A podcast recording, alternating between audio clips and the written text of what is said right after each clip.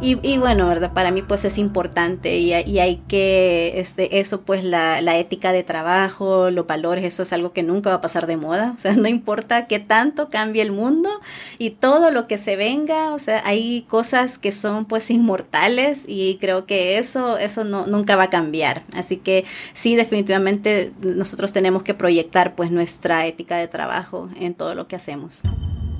Eso es, nos cambiaron los muñequitos. Hoy conversamos con Isa Martínez y hablamos sobre tecnología, mercadeo y valores. Comencemos.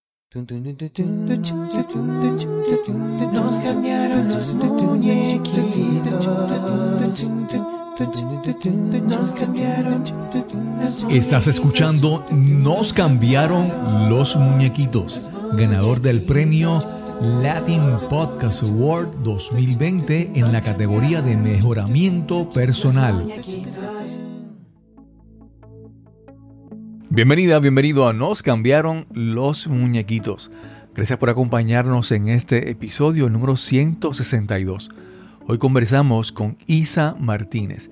Isa es una coach en mercadeo digital de El Salvador y se especializa en salud y bienestar. Esperamos que disfrutes esta conversación con Isa Martínez. Hoy vamos a conversar con una amiga de hace poco tiempo y de aquí van a salir muchas cosas buenas. Hoy vamos a conversar con Isa Martínez. ¿Cómo estás, Isa? Hola, muy bien, muy bien, gracias. Estoy pues feliz de estar aquí, eh, de, tanto contigo como con, tus, con toda la gente que va a escuchar este podcast, así que muy contenta de estar acá. Isa, yo siempre pensaba que era Isabel. En, mi, entorno hay varias Isabel y entonces no es Isaura. Sí, no, no, es Isaura. Es un nombre poco común, incluso pues en el mercado, en, en, los países de habla hispana, así que pues yo también me siento orgullosa de la unicidad de mi nombre. Sí. Isaura, suena como a, a personaje así de novela. Eso me han dicho, ¿eh? de verdad yo tengo que ver esa novela, yo me he quedado, o sea, tengo que verla, no sé dónde encontrarla, así que por favor pues si alguien pues... Pero me suena, me sonaba, me sonaba. Sí, sí de, de, una brasileña creo, que se llama, o sea, el personaje principal era la esclava Isaura. Ah, la esclava Isaura. Así me han dicho, sí, así que definitivamente si alguien pues puede poner algún enlace o algo en los comentarios acá, que escuche, que haya visto esa novela, por favor deme referencias y dónde la puedo ver, porque también la quiero la quiero ver. Isa está ahora en, bueno, en su hogar en El Salvador, ¿verdad? Sí. ¿En qué parte de El Salvador estás? En Santa Tecla, que está pues muy cerca de San Salvador, la capital. Así que pues desde acá estamos uniéndonos a, este podcast. Vamos, vamos, eventualmente vamos a llegar a, la especialidad de, Isa, pero vamos a comenzar con, con su origen. ¿Dónde naciste? ¿Cómo te criaste? ¿Estudiaste? Háblanos sobre eso, por favor. Claro, este, bueno, yo eh, nací en El Salvador, eh, sigo viviendo pues en El Salvador. Y ah, aunque también, o sea, por la gracia pues de Dios, de la vida, he tenido pues la oportunidad de viajar, he conocido pues algunos países, entonces sé pues la importancia de, de poder pues exponerse uno a otras culturas, a conocer otras personas, así que eso ha sido pues algo súper gratificante para mí. Em, y bueno, estudié comunicaciones hace ya pues un tiempo, hace ya casi 20 años que entré a la universidad. Entonces, bueno, ¿verdad? estudié esa carrera, eh, pues porque me encantaba. Perdona, que te interrumpe porque yo siempre pregunto eso, ¿verdad? Cuando estudiaste, cuando decidiste, cuando escogiste estudiar eh, comunicaciones, ¿Sí? ¿sabías lo que estabas estudiando? ¿Estabas, eh, querías estudiar eso? ¿Estabas clara en qué querías eso? ¿O, o estabas intentando a ver qué, qué era eso de comunicaciones? De hecho, siempre lo tuve claro. Este sí no tenía como claro exactamente qué iba a hacer con mi carrera y menos mal porque lo que he terminado haciendo ni siquiera existía por entonces, así que definitivamente eso es casi que imposible de planificar. Eh, pero sí, yo sabía que me gusta, siempre he sido de letras y es más, o sea, en mi examen de aptitud ya para graduarme del bachillerato me salía que yo traía para ingeniería civil y comunicación me salía en segunda opción y, fue como, no, la verdad es que me gustan más las letras que los números. así que así fue sí. Sí. Y entonces, cuando te graduaste de eso, eh, ¿comenzaste a trabajar en, ese, en, ese, en esa especialidad o cómo fue tu, el comienzo de tu vida profesional? Eh, sí, de hecho tuve el privilegio pues de comenzar a trabajar precisamente en esto. Mi primer trabajo fue una pasantía antes de, antes de graduarme en la Organización Panamericana de la Salud, la, la Oficina para El Salvador. Y esa pues es la oficina regional de la Organización Mundial de la Salud en las Américas, la OPS. Así que pues ahí fue donde comenzó todo, ¿no? Entre el área de comunicación institucional y pues ahí fue donde fui ya como metiéndome, ¿no? En el campo profesional y lo que se requería pues a, nivel de comunicación en una empresa u organización. Pero conociéndote, ¿verdad? Eh, conociendo tu historia más reciente, yo sé que eso no es lo que estás haciendo. Bueno, la, bueno, la comunicación está en todos lados, eso es sí. sí, sí. Pero no te estás especializando en eso y, y ha habido un, hubo en algún momento en tu carrera un, cambio, un giro. Y pues, háblanos, ¿cuándo se dio ese giro y por qué, por qué se dio? ¿Cómo fue eso?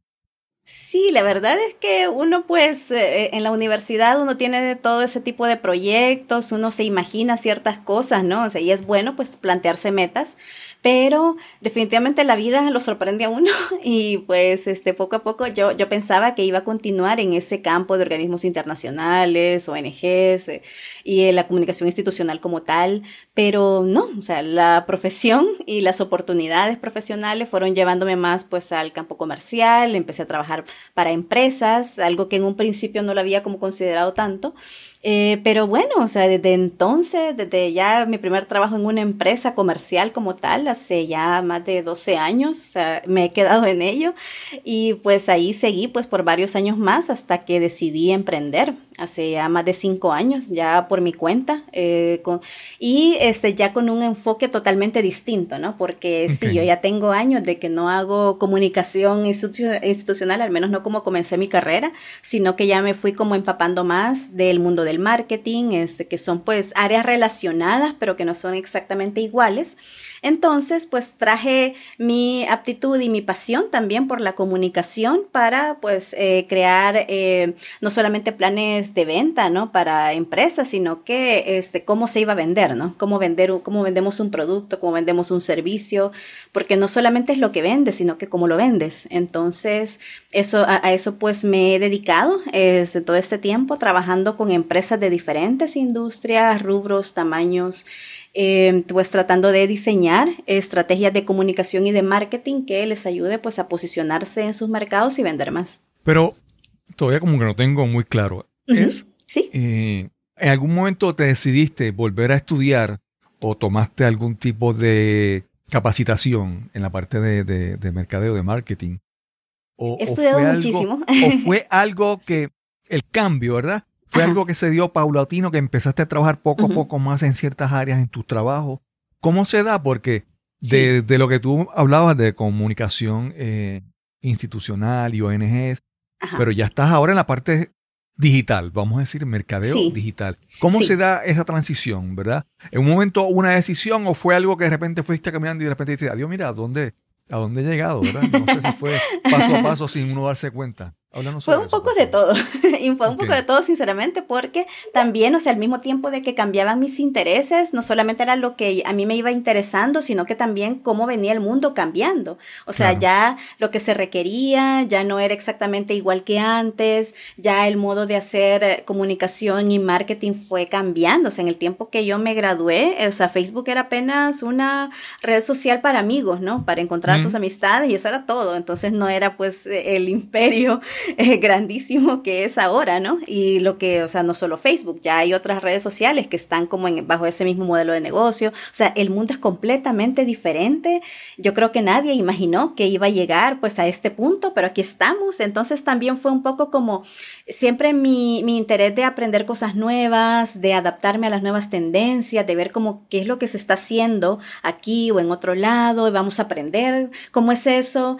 Entonces, y también pues de ver cómo el mundo iba cambiando, ¿no? O sea, de repente yo ya intuía que el mundo iba, o sea, se, dirigía a cambios que iban a ser irreversibles.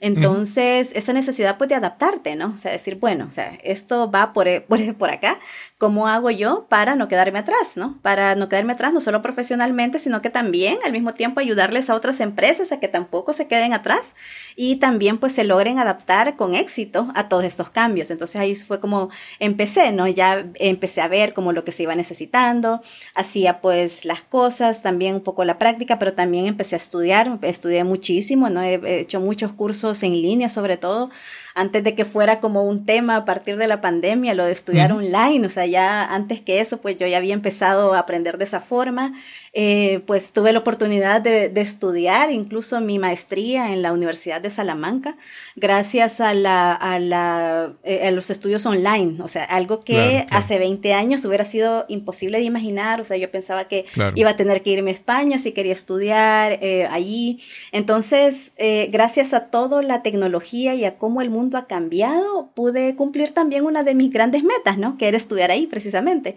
Entonces, ahí, ahí, pues, o sea, es, es, ir viendo como un poco todo, o sea, por dónde va. ¿Qué grado, ¿Qué grado hiciste o qué, qué especialidad hiciste en la Universidad de Salamanca? Eh, ahí estudié una maestría en consultoría y coaching ejecutivo. Entonces, pues también, ¿verdad? Como soy consultora, entonces es como, este, también pues querer eh, darle un poco más de procesos al, trabajo que hago como asesora, eh, pero también pues el coaching, que es algo también que es cada vez más demandado y que también es una tendencia fuerte. Entonces, nuevamente entramos como a las tendencias, ¿no? A los que las empresas van necesitando y cómo nos adaptamos a esos, a esos cambios. Y con la parte del coaching, ¿trabajas así, vamos a decir, de manera clara con, clientes como coach? ¿O has utilizado la metodología del coaching en tu servicio, en tu, pues en tu eh, trabajo profesional que, hasta el momento hacías? ¿Cómo lo has hecho? Sí. ¿Haces, ¿Haces separado o, o, está todo integrado en lo que tú haces? Está de alguna manera integrado, sí, porque este sí, yo no, no soy solamente, digamos, como soy un poco, soy consultora, a veces soy trainer, ¿no? A veces entreno a las personas, eh, les enseño, pero porque me encanta enseñar, es otra de mis pasiones, pero también, o sea, eh, no, es solo decirle, mire, haga esto y ya, ¿no? O sea, sino que también me gusta como entender, ¿no? Cómo va, o sea, los, los propios procesos de las personas, este, ayudarles, ¿no? a hacer ese cambio, porque la, adaptación al cambio no siempre es agradable, incluso cuesta, ¿no? Incluso hay como mucha, viene acompañada mucha incertidumbre, entonces definitivamente pues el ser coach en ese, cuando me, demanda pues el, el, trabajo con los clientes, definitivamente ha sido también algo que me ha ayudado muchísimo a conectar bien con ellos y, y pues ya, o sea, ya mis servicios propiamente de consultoría, o sea, incluyen más que toda esa parte. O sea, yo no soy solamente algo como, mire, haga esto, sino que este, sí tengo como, tiene ese componente de ayudarle a la persona a asumir ese cambio que se le está proponiendo. Qué bien. yo, yo te pregunto eso del coaching porque me parece que pues algunas personas tienen, tienen metas, pero son metas como que pensadas con la mente, ¿verdad? Sí. Porque se ve, porque se ve chévere. Porque, por ejemplo, la, mucha gente dice, yo quiero dejar de fumar porque saben que intelectualmente saben que es dañino, ¿verdad? Pero no están dispuestos a hacer lo que realmente es necesario para para dejar de fumar. Es un, caso un poco extremo, ¿verdad? Sí, pero de hecho sí, así es. O sea, no es solamente eh, un cambio o, tener la información para hacer algo, sino que también eso requiere, o sea, o viene acompañado de un proceso de cambio interno que este, es donde, muchas veces es el gap, ¿no? Que es la brecha entre lo que la persona, el lugar donde la persona se encuentra actualmente y a donde quiere llegar. Exacto. Sí, te lo menciono porque muchas personas pueden decir, mira, yo quisiera que mi negocio fuera exitoso, yo quiero vender, por ejemplo, digamos, dos millones de dólares el, año próximo, ¿verdad? Es una... Ajá, sí. Pero entonces, lo, lo, eso es como que lo ven como un concepto, como algo que sería bueno alcanzar, pero a veces no se han sentado ni siquiera a analizar si realmente eso es lo que quieren y si eso es lo que quieren, cómo lo van a hacer y los pasos que tienen que hacer. Porque quieren la meta, pero de repente dicen, ah, pero yo no estoy dispuesto a hacer este paso intermedio porque, ¿verdad? Si esto requiere que yo trabaje eh, más horas o si requiere que yo pague a un consultor o, que yo, por ejemplo, eh, le pague a un diseñador para que me haga una página nueva de internet, ¿verdad? Entonces es, eh, me parece que en esa parte, tal vez el, el, coaching para ti es muy importante, de que no es tan solo, no es ver la meta, no es querer la meta, es cómo vamos a llegar ahí, ¿verdad? Entonces... Por supuesto, sí. La, parte del coaching siempre, eh, aquí en, este podcast, eh, los, invitados de, coaches, esos son eh, casi, todo, casi todas las semanas, ¿verdad? Entonces, la metodología del coach siempre es hacer las preguntas apropiadas para que la persona descubra pueda llegar él a entender lo que tiene que hacer. Sí. Y entonces, ¿cómo tú en eso de la parte de, mercadeo digital, de escoger las metas, pero cómo vamos a alcanzarlas con tus clientes? ¿Cómo, ¿Cómo te favorece el coaching entonces en ese aspecto a ti? Este, bueno, primero, eh, donde pues me ayuda también es, es un poco irles ayudando con la cierta resistencia que se puede tener a veces pues de invertir en algo que no conoces muy bien, que no sabes muy bien cómo funciona, ¿no? Entonces obviamente eso pues genera cierta incertidumbre, así que es donde entro, digamos, como coach, así pleca, entrenadora, también como ya les explico, mire, esto es lo que pasa, ¿verdad? Esto se hace así por esto y esto y esto, entonces ya, ya eso como que les da pues más tranquilidad, está bien, tomamos la decisión eh, pero claro, o sea, como dice siempre, no solamente desear algo, sino que también el proceso, ¿no? Hay un costo y sobre todo en el caso de marketing, o sea, como las cosas cambian tan rápido, y entonces, y no todo funciona exactamente igual para todos. O sea, hay estrategias que funcionan en ciertos nichos de mercado, en ciertas industrias, hay otras estrategias que no funcionan. Y eso pues también, o sea, son como, también el marketing, sobre todo si la empresa no tiene como mucha experiencia en esto o experimentando, o sea, hay como mucha parte de testing, ¿no? Como de, ver, de probar con poco para ver qué funciona y e ir dejando de lado aquello que no funciona para concentrarnos en cómo mejorar eh, y optimizar lo que funciona. Así que ahí es donde pues entramos, ¿no? También un poco el coaching, ¿no? O cuando se sienten como, bueno, o sea, ¿qué estamos haciendo? O, digamos, nos estamos encontrando con este problema, ¿qué hacemos? Entonces, es, eh, hay como mucho eh, resolución de problemas, ¿no? O sea, es en, realidad eso es lo que hace un consultor de marketing como tal, es ver, o sea, qué está pasando, que a una empresa no le están llegando suficientes personas interesadas en, en su negocio, ¿no? Y cómo lo resolvemos. O sea, eso, eso es en realidad a lo que se reduce todo, ¿no? Entonces, y ver y qué, qué se va a hacer, cómo para, para resolverlo, ¿no? Sí. A mí me parece que algo muy importante también es que yo no sé si no sé qué tan frecuente es que las empresas o, las compañías, yo creo que algo muy importante es que ellos estén claros de cuáles son sus valores, ¿verdad? O qué es lo que ellos quieren representar. Porque eh, en estos días estaba conversando, pensando en esto, de que, por ejemplo, mi, hace mucho tiempo yo tenía una idea de que yo voy a hacer un negocio que me va a generar dinero pero era un, como, una, como una barra o un, sitio de bebidas alcohólicas. Mm, y en un momento dije, ¿sabes qué? Porque eso no, eso no es lo, eso no son los valores que yo quiero. Yo no quiero promover eso. Sí. Entonces, ¿verdad? Eso, ese proyecto pasó por mi mente, pero se fue inmediatamente. Porque creo que es muy importante que uno, eh, las estrategias que uno utilice, como uno hace negocios, sea un reflejo de los valores. Eh, sí. Por, por ejemplo, si yo eh, para darte un ejemplo, yo no, si yo fuera una empresa, yo no contrataría eh, como portavoz a un cantante de reggaetón que sus letras son fuertes, ¿verdad? Eh, entonces me parece que al momento de trazar las estrategias, de ver las metas que, que la compañía quiere ser, me parece que los valores son, son muy, muy importantes, porque si tú no sabes por qué si tú sabes lo que tú representas, en inglés dirían eh, where you stand, ¿verdad? ¿Dónde estás parado? Correcto. No sabes en qué, cómo, cómo manejar, ¿verdad? Entonces es muy importante. Para mí yo creo que el que una empresa pueda entender sus valores al momento de empezar a, a, trazar sus metas y, y la estrategia de mercadeo. No sé cómo tú lo, cómo tú lo ves. Definitivamente, sí. O sea, y sobre todo porque eh, todos, eh, siempre va a haber alguien más que venda lo mismo que tú, ¿no? entonces, eh, entonces la, parte de lo que hace la diferencia entre que te compren a ti versus que le compren a tu competencia es aquello que te hace diferente precisamente. Entonces, los valores son una parte pues súper importante.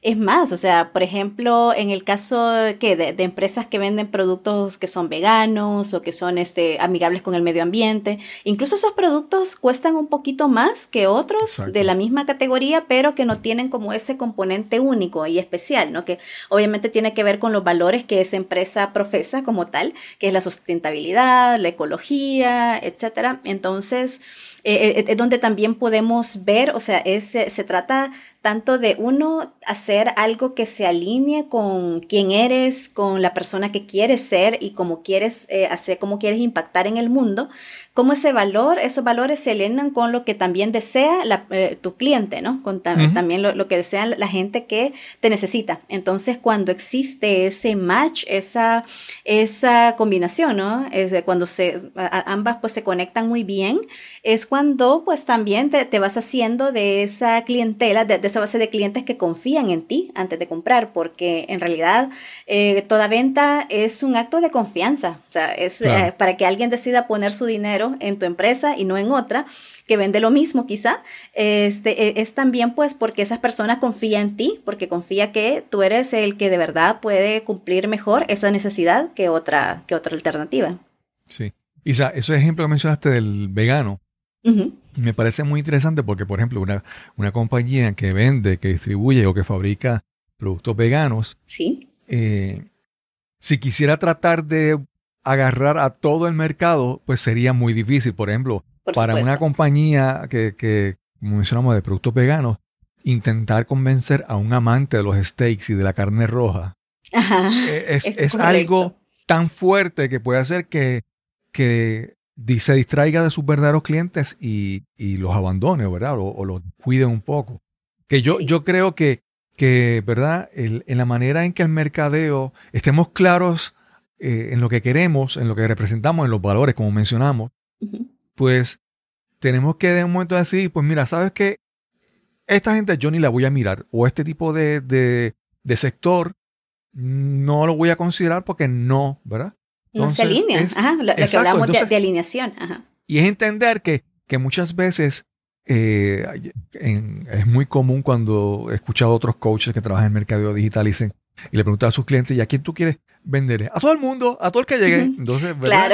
Ese es un error que es como que, ok, yo no puedo atenderlos a todos, quiero enfocarme en este grupo y, esto, y a este grupo los voy a tratar muy bien, les voy a dar lo mejor que pueda. Entonces, eso es como un ejercicio de, de ¿verdad? De, de, uno conocerse, de autoconocimiento como empresa. Por supuesto, sí, sí, porque muchas veces queremos, ah, lo que tú dices, ¿no? O sea, tenemos miedo de que al enfocarnos en un mercado específico o con necesidades muy específicas, estamos perdiendo clientes. Entonces, y no es así, al contrario, o sea, cuando tienes un mensaje que no conecta con, que quizás quieres que conecte con todos, al final no conectas con nadie. Entonces, nadie siente que estás hablando con ellos cuando ven pues tus anuncios, cuando ven tus posts en redes sociales o, en email, las campañas de email, eh, ves que la, la gente no, es como que, bueno, o sea, no soy yo, podrían ser millones de personas, pero yo no soy, ¿no?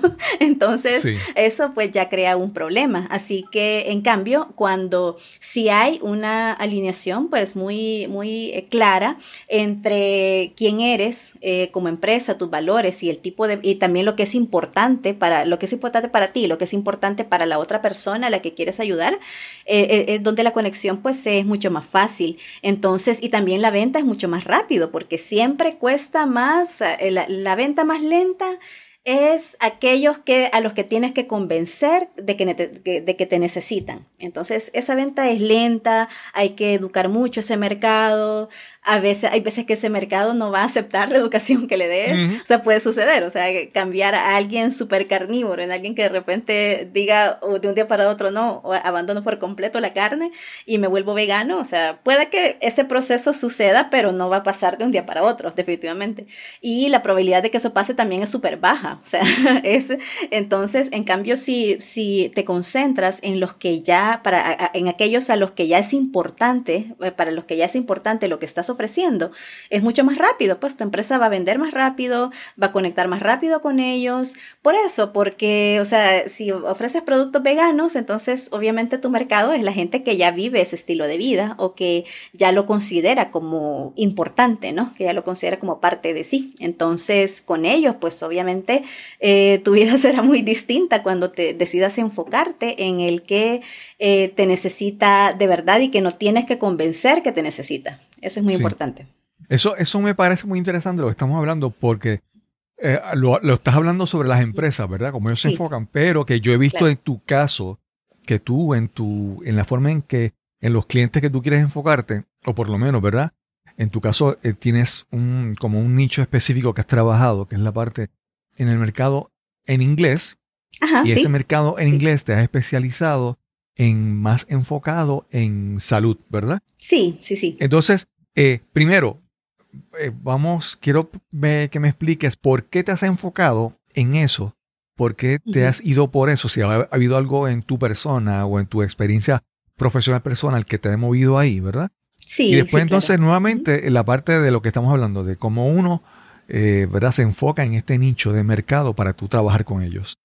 Claro, sí, sí, de hecho, pues eh, tengo pues varios eh, proyectos, yo, yo presto servicios tanto en español como en inglés, entonces pues en parte en inglés sí me estoy enfocando más en el nicho de la salud y del bienestar, eh, porque bueno, o sea, es, es ah, una vez más hablando de la alineación, ¿no? Cuando el alinear pues nuestras experiencias, lo, lo que hemos vivido, lo que es importante para nosotros con a quien queremos servir, o sea, yo de hecho vivo pues con una condición crónica, tengo diabetes tipo 1, me inyecto insulina todos los días, entonces eh, pues ya llevo ya en esto, en este camino pues más de 25 años, yo fui diagnosticada de niña, y pues, ¿verdad? O sea, es algo pues con lo que yo me acostumbré a vivir y, y bueno, o sea, es interesante, ¿no? O sea, yo veo hacia atrás y todo lo que a pesar de, pues, de eso, o sea, pues tuve el apoyo de mi familia, de mis amigos y he logrado como ir cumpliendo muchas de mis metas, ¿no? Entonces no fue algo limitante, o sea, sí, eh, no, no voy a decir que no, o sea, que no influye en muchas decisiones que uno toma en su vida,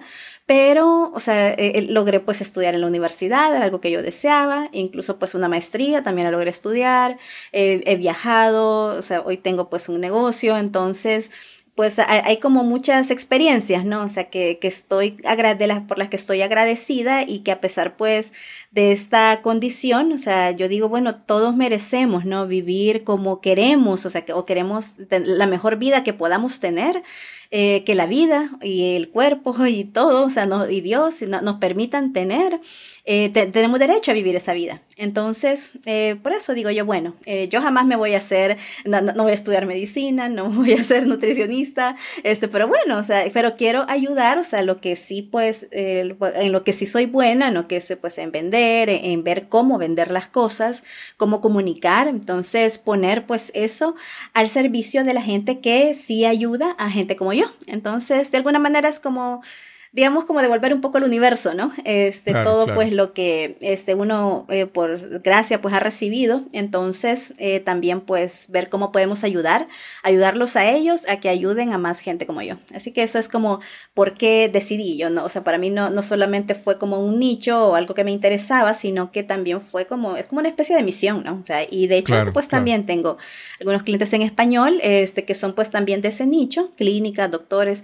entonces pues también es algo, eh, y sobre todo porque también hay nichos especiales y quizás es parte como de las mismas oportunidades que la vida le va dando a uno.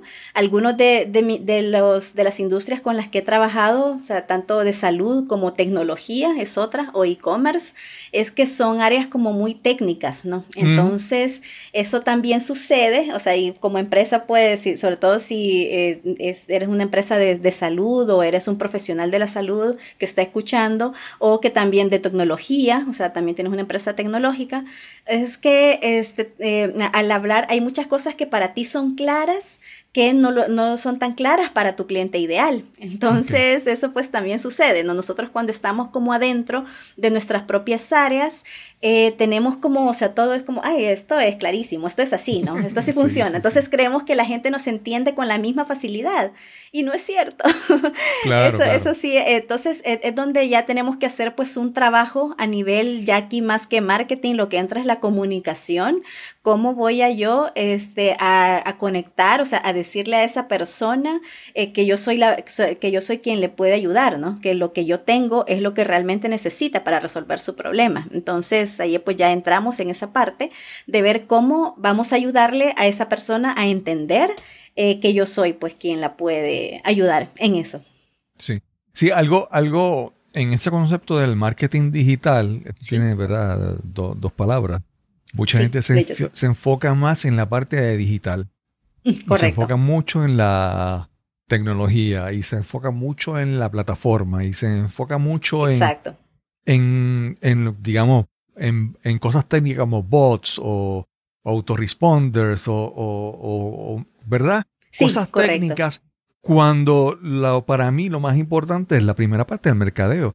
Como tú mencionas que con esa parte de la, de la comunicación, ¿verdad? Yo pienso que sí, que si una persona no convence, no puede convencer a otra en persona, hablando, sí. Eh, o, o, o presentando un grupo, tampoco lo va a poder hacer en una plataforma más sofisticada o más elaborada.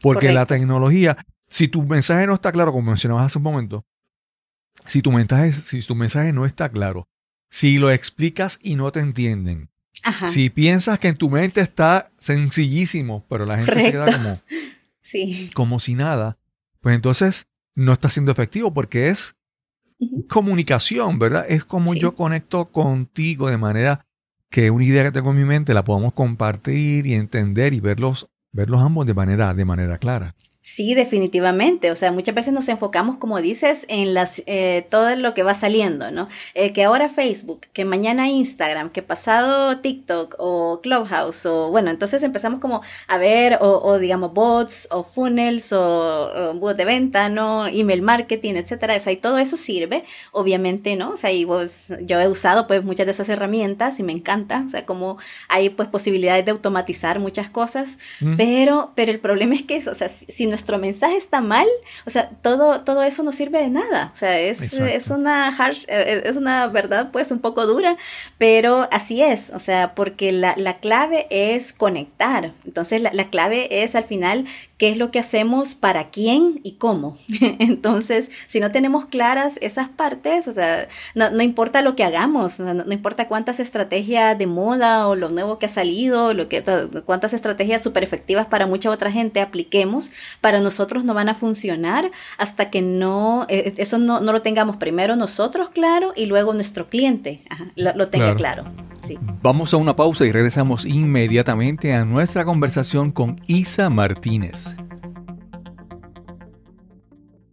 Me atrevo a apostar que has estado muchas veces en esta situación. Imagínala, por favor.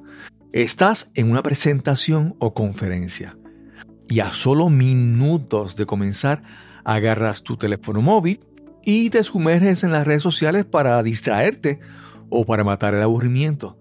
Y puede que el tema sea importante, que sea valioso, pero el presentador no puede capturar tu atención, no logra que te intereses en su mensaje.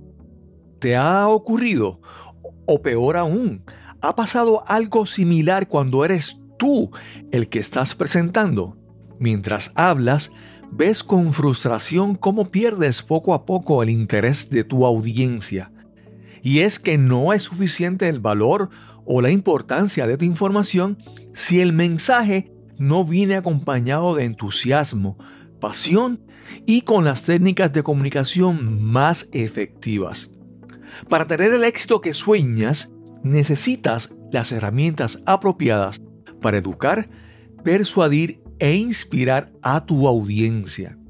Si quieres comunicar y conectar realmente, necesitas descubrir tu mensaje, optimizarlo y presentarlo con autoridad y autenticidad. Quiero ayudarte a encontrar ese mensaje emblemático que te eleve sobre tus colegas o sobre tu competencia. Quiero que descubras tu voz, que te conviertas en ese conferenciante, en ese orador influyente que imaginas y anhelas ser. Para más información visita el enlace speaknow.live. Repito, speaknow.live. O si deseas, puedes escribirme al correo electrónico info arroba cristobalcolon.net. Info arroba cristobalcolon.net.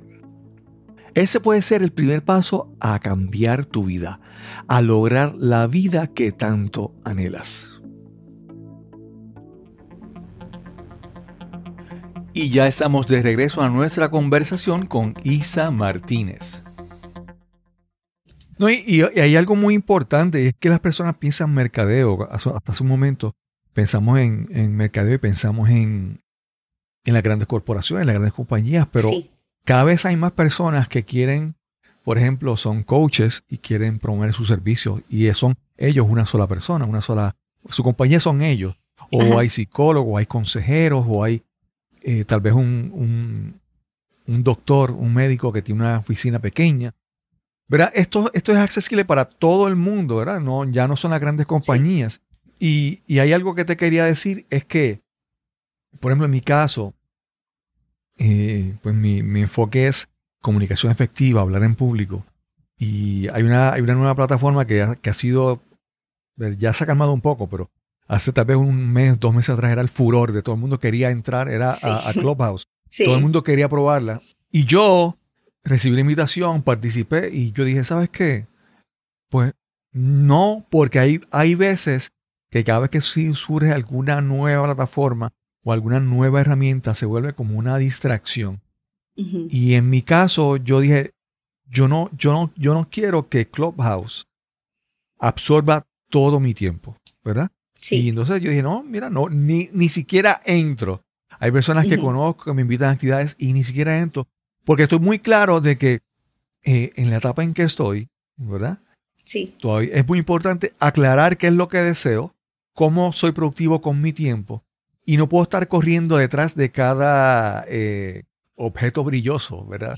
Correcto. Sí, y eso es muy fácil, sí. Y entonces, por ejemplo, TikTok. Hay gente que dice, no, ahora TikTok. Y yo digo, yo no me veo en eso, mercadeando, ¿verdad? Y, Clubhouse. Entonces es, es saber si uno está claro en lo que uno es, o nuevamente los valores y todo lo que uno quiere lograr, las metas, ya uno puede estar claro de qué quiere hacer y dónde lo quiere hacer, porque no podemos estar corriendo constantemente detrás de cada plataforma que surge. Sí. Y, y es tiempo y esfuerzo que se, a veces se malgasta.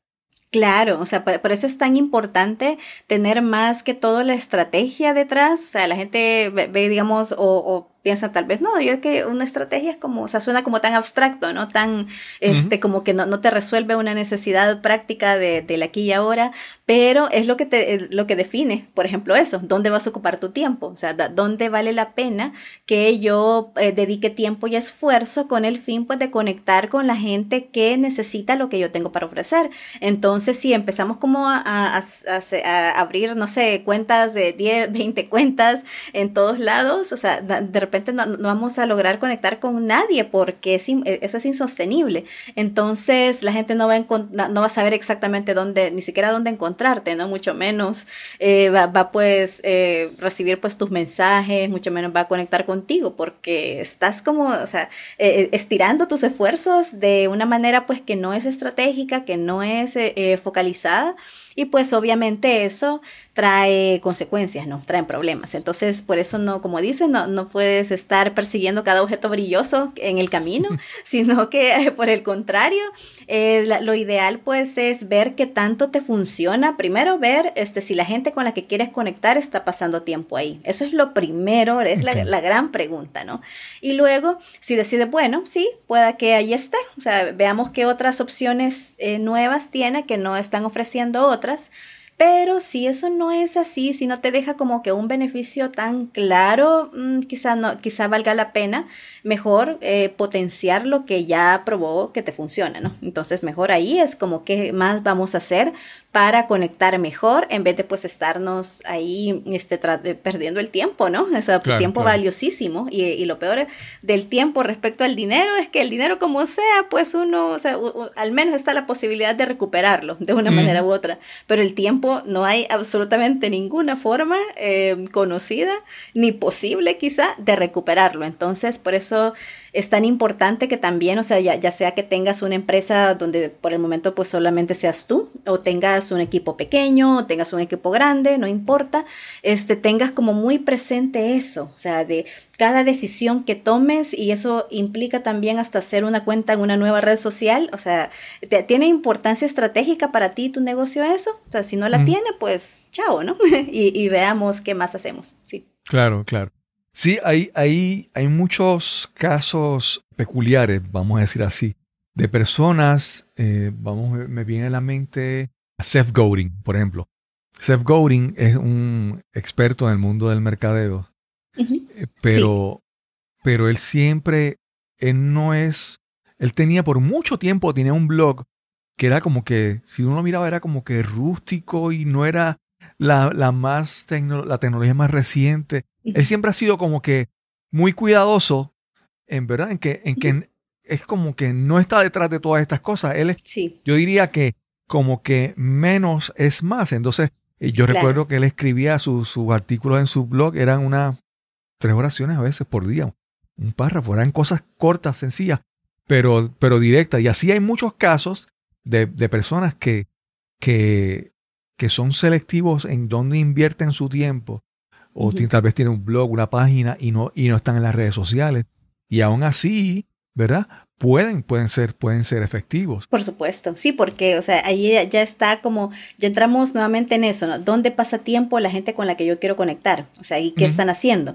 Entonces, si, si no, vaya, o sea, quizá para, para, para este, ciertos negocios TikTok no funcione, aunque TikTok tenga buenos números de reach, de, de digamos, alcance, de engagement y de tantas otras cosas, ¿no? Pero si mi público no está ahí, entonces no, pues entonces, ¿qué, qué tengo que hacer yo ahí, ¿no? Entonces, y, o sea, y también pues hay una variedad de mensajes y no, no, es, porque otra cosa también que sucede y que quizás el mundo del marketing es bastante proclive a eso, es que también como hacerlo el contenido lo más vistoso posible, ¿no? O sea, sí es mm, cierto que pues hay que preocuparse por, eh, por eh, publicar contenido de calidad, eso pues es un, ya un given, ¿no? O sea, ya tiene que ser así como tal, pero a veces creemos que tenemos que hacer como, como estos super videos, ¿no? Con un equipo super profesional y que hasta que yo no tenga ese equipo profesional a mi, a mi disposición, entonces yo no puedo hacer eso.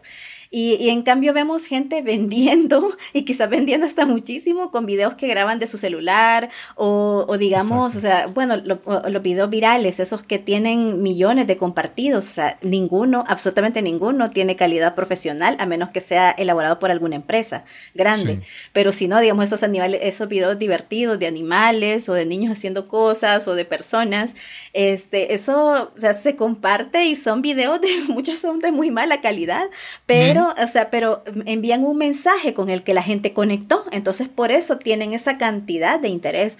Así que eso es lo que nosotros tenemos que enfocarnos, ¿no? Y bueno, como tú dices, pues con Seth Godin dando un parrafito a lo mucho, ¿no? Dos, tres oraciones y, y ya con eso la gente se volvía loca y le da pues los likes y los comentarios comentarios y, todo, o sea, con, apenas algo como tan sencillo como agarrar su teléfono, escribir un par de oraciones y ya estuvo y se acabó. Entonces, pero él tiene algo que decir, ¿no? Entonces, y sabe lo que esa persona, esas personas con las que él conecta necesitan escuchar. Así que eh, si eso él lo tiene claro, eh, no importa si solamente son con dos oraciones o con un video de calidad profesional, que seguramente él tiene los medios, ¿no? Para, para grabar algo como súper elaborado, ¿no? Pero pero como la importancia, o sea, lo importante es realmente conectar con la gente, o sea, eh, ahí vemos que no es como tan necesario ponernos a pensar como en, en, todas estas cosas que son pues tal vez nice to have, ¿no? Que son buenos, son buenas, no es que sean malas, pero tal vez no es tan necesario, o sea, pero sí eh, preocuparnos en realidad por lo que la persona a la que queremos ayudar necesita oír en este momento. Sí. Isa, eh, yo eh, tengo esta curiosidad te voy a preguntar, porque obviamente, primero por dónde estás, estás en El Salvador, posiblemente claro. una perspectiva diferente sobre esto. Sí. Y además que es tu área, que es tu mercadeo. Yo hace un tiempo veía en las redes eh, unos memes de un, de un, jovencito que tenía una sonrisa como que muy pícara, ¿verdad? Ajá. Y yo no lo veía, pero no sabía el origen, ¿verdad? Y de repente me pongo a investigar y es un muchacho un, joven, en, creo que era en México, que él trabaja en una cadena, creo que era Oxxo o algo así. Ajá. Y él se, y este muchacho se hizo, hacía TikToks en su, en el trabajo. y se hizo, pues se hizo viral. Y entonces creo que después la compañía lo, lo, despidió o, le prohibió que hiciera esas cosas. Y después vi que eh, Burger King lo contrató y se lo llevó. Y entonces, no sé si conoces la historia, ¿verdad? Sí. Y entonces me parece como que alguna, mm, desde el punto de vista mío, pero obviamente no tengo toda la información, pero me da la impresión de que esta compañía, pues, como que no vio el potencial de este muchacho y sin embargo esta otra compañía dijo, no, no, yo tengo el potencial. Y vi incluso que este muchacho hicieron hasta hasta anuncios donde él estaba comiéndose un hamburger y todo eso. Ajá. No sé si conoces el caso sobre eso. sí, fíjate que, bueno, esa, eh, esa historia en particular no, no, no, la tengo como muy presente, no, no, soy muy familiar no con ella, pero, pero sí, eh, muchas, muchísimas son así, o sea, son de memes o de gente, o sea, eh, o, digamos, en este caso, o sea, no sé en qué empresa trabajaba este chico, pero eh, yo, si hubiera sido la gerente de esa empresa, hubiera dicho como, bueno, o sea, él ya probó que hace videos, que hace videos buenos, que crea muy buen contenido en video, cómo potenciamos esa capacidad para promocionar nuestra empresa, ¿no?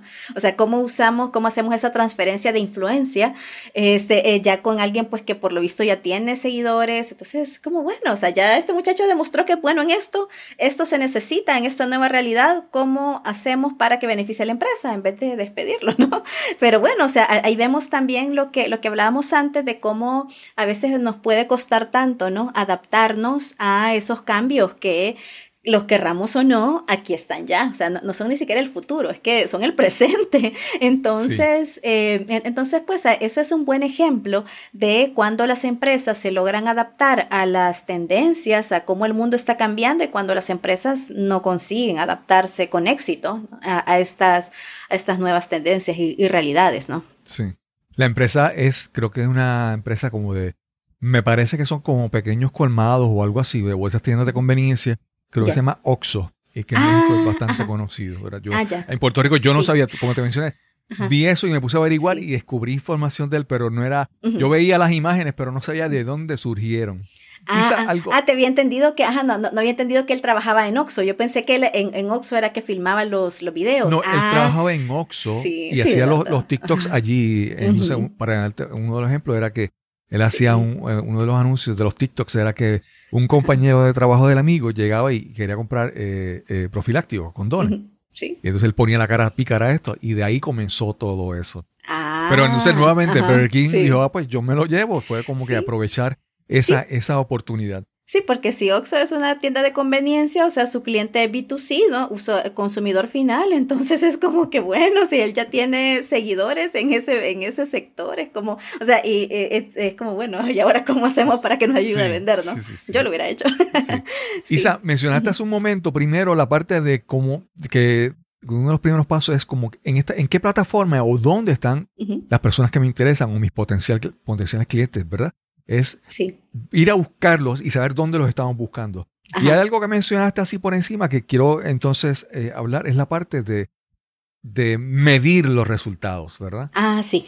Y entonces muchas veces las personas eh, piensan que, como mencionamos el caso del niño que se hizo viral, pensamos que resultados buenos son que sea viral, ¿verdad? Ajá, correcto. Y, entonces con el, con el cambio de la tecnología, por ejemplo, hay, hay, hay estadísticas que, por ejemplo, digamos que si que si tú haces una campaña de, digamos, de 100 correos electrónicos y 20 personas te contestan, para exagerando un poco, no sé los, datos, pero se puede considerar un éxito. O lo mismo en las redes sociales. Entonces, muchas veces es, hay, hay medidas de lo que son buenos resultados, pero las personas muchas veces no saben y quisieran que todo fuera un éxito y que todo explotara y todo pueda virar, ¿verdad? Sí. Entonces me parece eso muy importante en medir y saber qué es realmente exitoso de acuerdo a la plataforma que estamos utilizando.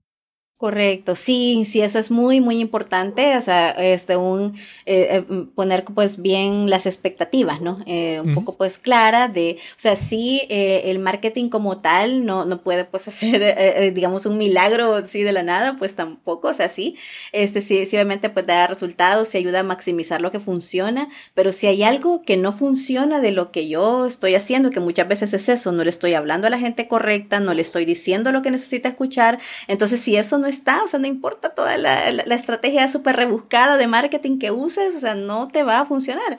Entonces, las analíticas son lo que nos va como diciendo, ¿no? O sea, dónde, dónde está funcionando y dónde no. Entonces, digamos, estándares sí, es bien difícil establecer porque varían mucho eh, de industria a industria, ¿no? Hay unas que pues crecen más rápido, hay, ciertos rubros que pueden crecer más rápido, hay otros rubros más especializados eh, que quizás no, no, no, no, se pueden juzgar este, por esos mismos estándares, porque o sea, su público es mucho más focalizado, este, tiene necesidades muy, muy específicas, o sea, hay mercados particulares, eh, pero sí, este, pues para comparar, obviamente es bueno, o sea, tenemos que compararnos con nosotros mismos, ¿no? También. Entonces, uno, ver la industria en la que estamos y también cómo hemos desempeñado en el pasado. Entonces, y si de aquí a, no sé, a un mes o a tres meses hemos implementado cosas nuevas, cómo ha mejorado o se ha empeorado o si está igual.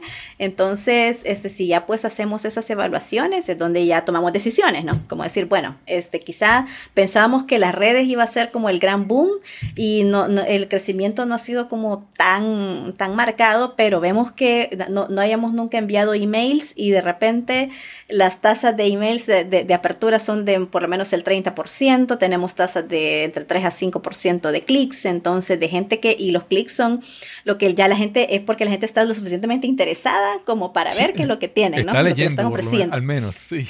al menos le están leyendo. Ajá, entonces, si vemos ajá, que no, no era una estrategia que antes ni siquiera estábamos usando y de repente vemos interés, es como que, mm, entonces, entonces enfoquémonos aquí, ¿no? Veamos cómo crecemos este canal, porque a veces, y sobre todo en el mundo digital, y eso pues pasa también hasta con productos digitales, es que, o sea, yo, yo, creo que trasladamos un poco este, la mentalidad del retail, como de la, de la venta al por menor, muy latinoamericana, siento yo también. O sea, no sé si así funciona también en otras partes del mundo, pero por lo menos nosotros siento que tenemos como mucho eso, que si tenemos como una tienda, un negocio local, eh, entonces, y, y, si vemos productos que no se están moviendo, los movemos, ¿verdad? O sea, tenemos que venderlos.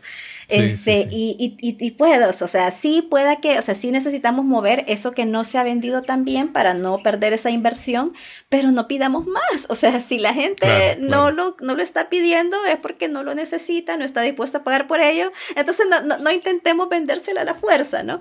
Eh, a eso me refiero. Entonces mejor pidamos de eso que sí nos están pidiendo más, pues, y que rápido se nos termina. Entonces mejor ahí enfoquemos las inversiones. Entonces la, eh, el analizar el marketing funciona exactamente igual. O sea, no, no intentemos hacer a la fuerza que un canal que no funciona no funcione.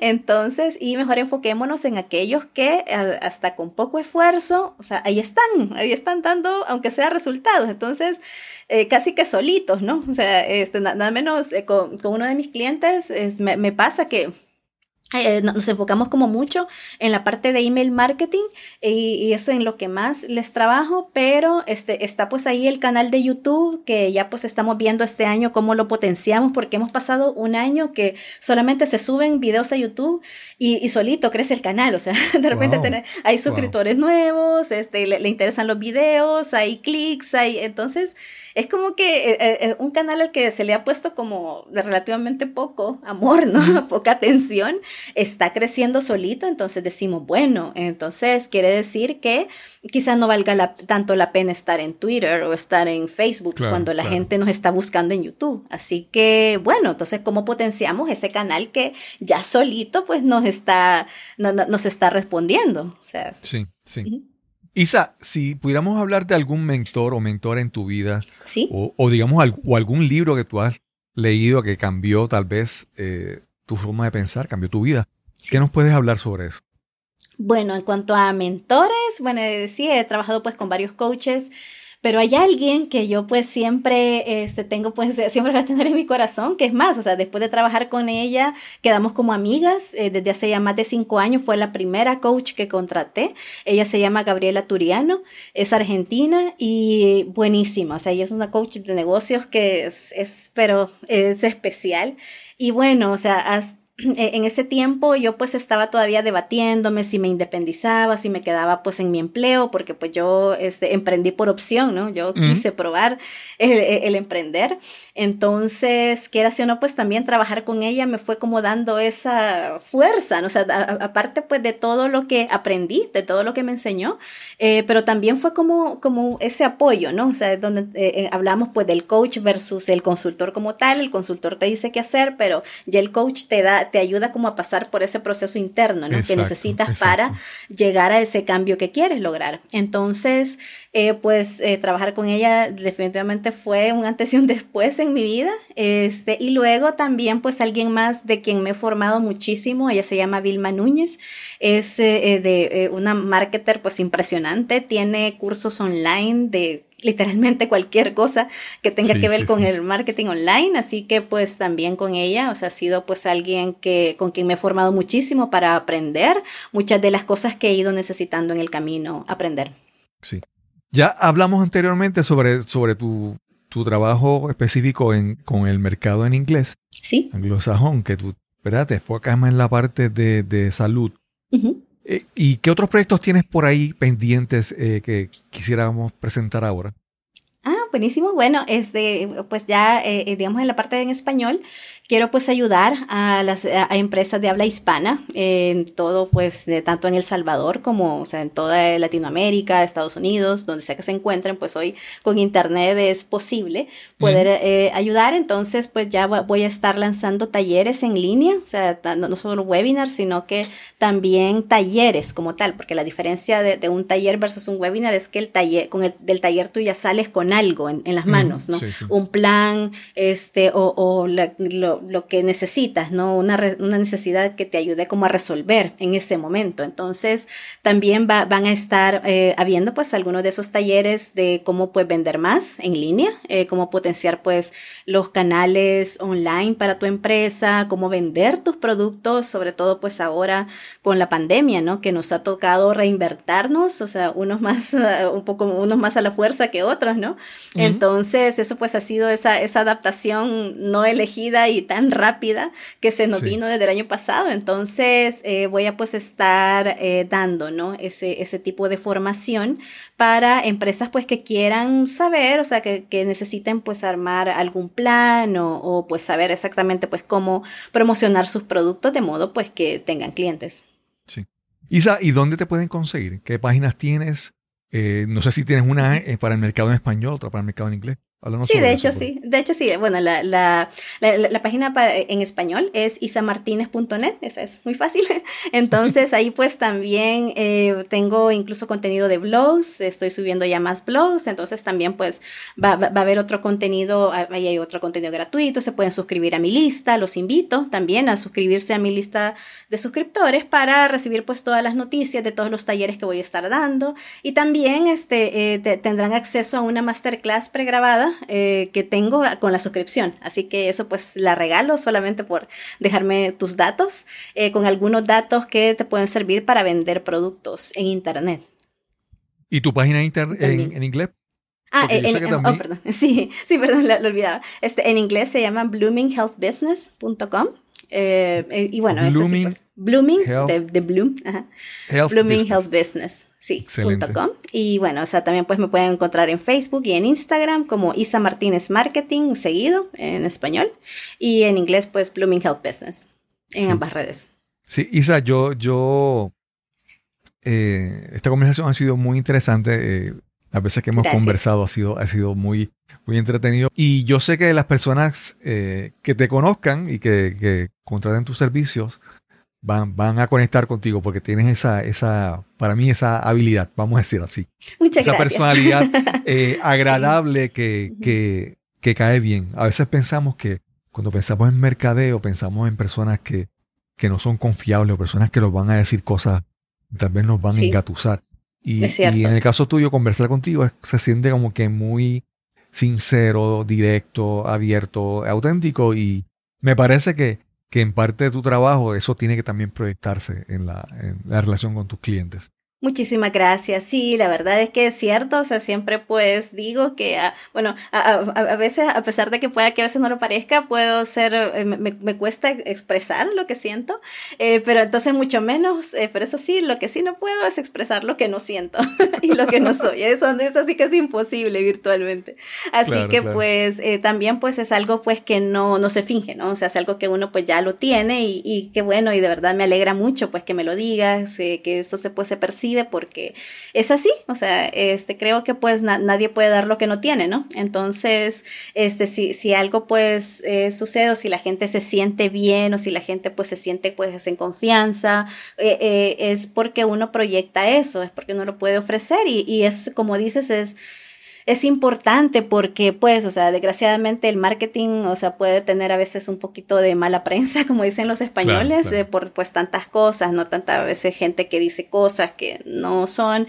Entonces, eh, pues se trata uno, pues, de también, una vez hablando, pues, de, lo, de los valores, de lo que es importante para ti. O sea, también, pues, yo les digo, ¿no? O sea, mire, esto no le puede funcionar, esto quizás para usted, mejor no, ¿verdad? O sea, esto mejor vámonos por acá, o sea, por esta dirección esto es lo que le puede ayudar. Entonces, es eh, mejor, ¿no? Porque si no, o sea, si este, yo quiero como solamente eh, llenarme, ¿no? De, dinero a costa, pues, de, la, de, de, engañar a las personas y definitivamente es algo que no se alinea conmigo eh, y pues lo que me, conocen saben que es así. Y, y, bueno, ¿verdad? Para mí pues es importante y, y hay que, este, eso pues la, la, ética de trabajo, los valores, eso es algo que nunca va a pasar de moda, o sea, no importa qué tanto cambie el mundo y todo lo que se venga, o sea, hay cosas que son pues inmortales y creo que es eso, eso no, nunca va a cambiar. Así que sí, definitivamente nosotros tenemos que proyectar pues nuestra ética de trabajo en todo lo que hacemos. Claro, claro. Yo, yo pienso que el, que el buen mercadeo debe ser, no, no debe terminar en una transacción, sino debe terminar en una, en una relación, ¿verdad? Que, Sí, me encanta esa frase. Algún tipo, de relación entre el cliente y el proveedor o el cliente y la empresa, que se desarrolle esa, esa, esa relación. Es cierto. Gracias por estar aquí con nosotros. Agradezco esta conversación tan interesante. Muchísimas gracias, de verdad. O sea, más, que todo, pues gracias a ti por tenerme aquí en tu espacio y pues estoy muy contenta de poder haber compartido este día, pues no solo contigo, sino que también con toda tu audiencia, con la gente pues que va a escuchar este episodio cuando salga publicado y después, ¿no? Así que también pues siempre es un privilegio poder eh, llegar a las casas de las personas y aportarles algo que les vaya a ayudar. Gracias, Isa. Y sin más que añadir, nos encontraremos entonces en el próximo episodio de Nos cambiaron los muñequitos. Hasta la próxima. Quiero dar las gracias a Isa Martínez por esta interesante conversación que tuvimos hoy para este episodio. El mercadeo digital ya es algo que no es para las grandes corporaciones, para las grandes compañías. Muchas personas con pequeños proyectos, pequeños negocios, incluso coaches y personas como consultores que tienen un negocio de una sola persona, tienen que recurrir al mercadeo digital. Quiero recordarte que ya tenemos nuestro grupo en Facebook, el grupo de amigos del podcast Nos cambiaron los muñequitos en Facebook. Así que busca el grupo, solicita acceso para que participes en la discusión, en la conversación constante sobre temas y cosas relacionadas a nuestro podcast.